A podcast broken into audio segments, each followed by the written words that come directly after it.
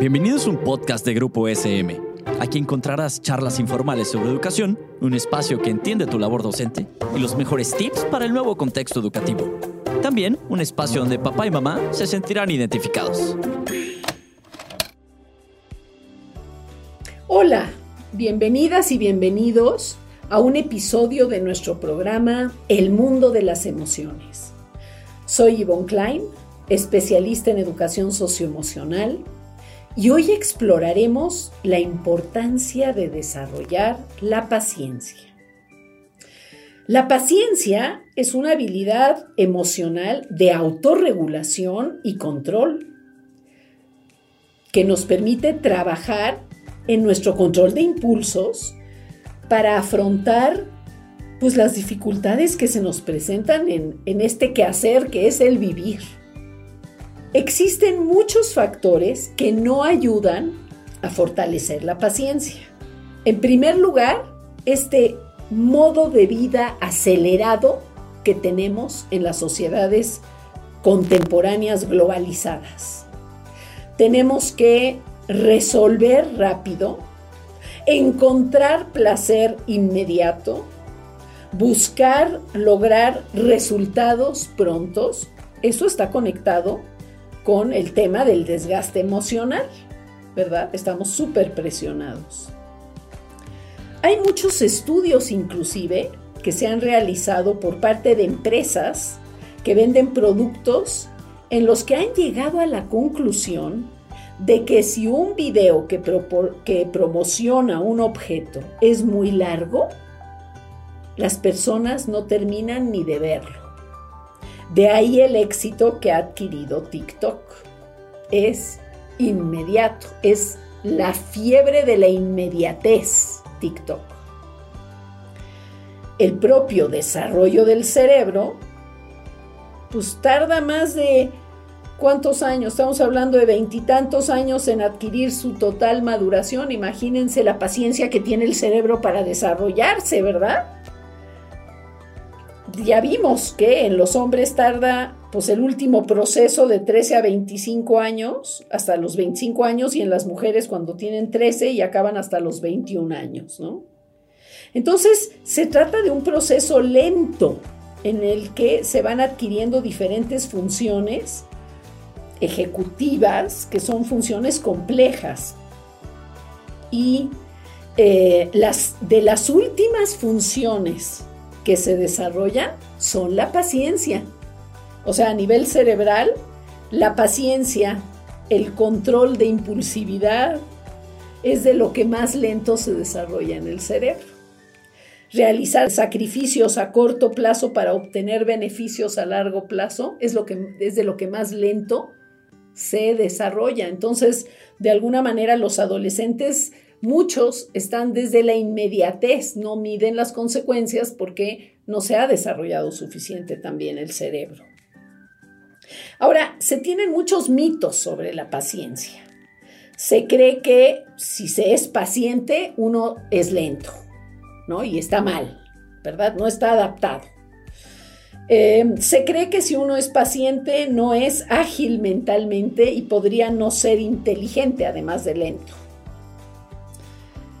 Se cree que ser paciente, pues es un poco como ser resignado.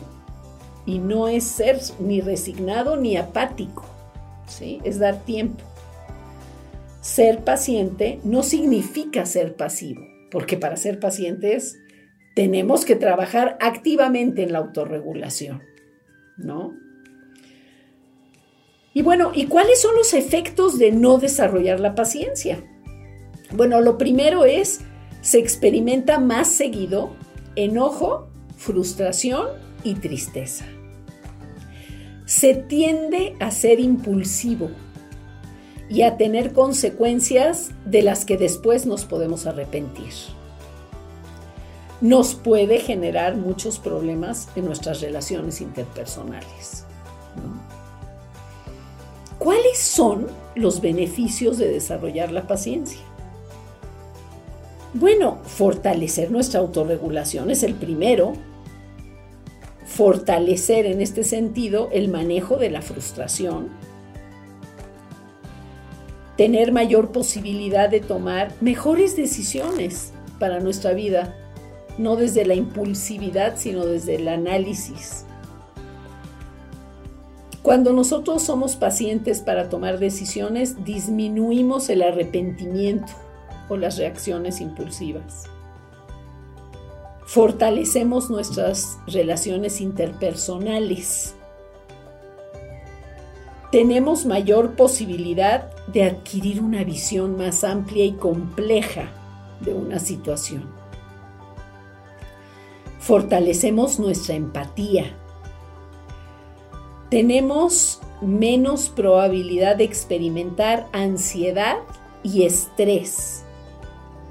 Tenemos menor probabilidad de consumir tabaco y alcohol, según estudios que se han realizado. Nos permite desarrollar nuestra perseverancia y nos permite lograr mayor bienestar. Bueno, pero ¿cómo fortalecemos nuestra paciencia?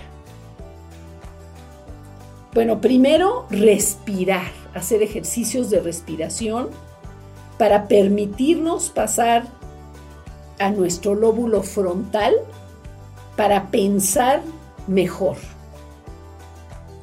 Jerarquizar lo más importante que tenemos en nuestra vida. Salud, relaciones interpersonales valiosas, trabajo, diferenciar lo que depende de nosotros y lo que no. Realizar un esfuerzo para agudizar nuestra toma de perspectiva global. Analizar qué podemos hacer para enfrentar la espera. Utilizar el sentido del humor para relajarlos. Es un gran aliado, entre paréntesis, el sentido del humor. Realizar ejercicios progresivos para adiestrar nuestra paciencia. Por ejemplo, en el tráfico, utilizar nuestra imaginación para verlo como una oportunidad.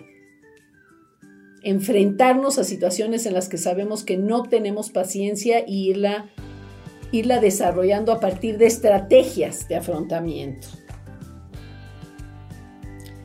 Cada persona debe trabajar la paciencia desde la trinchera que más le afecta, desde la laboral o la académica o la interpersonal. ¿Tú en qué necesitas trabajar tu paciencia? Bueno, pues llegó la hora de despedida Muchas gracias por acompañarme en este viaje emocional y te invito al siguiente, pues episodio, viaje, travesía del mundo de las emociones. Gracias. Esto fue un podcast producido por Grupo SM. No olvides suscribirte al programa para que no te pierdas ninguno de los episodios. Síguenos en nuestras redes sociales y nos vemos en la siguiente ocasión.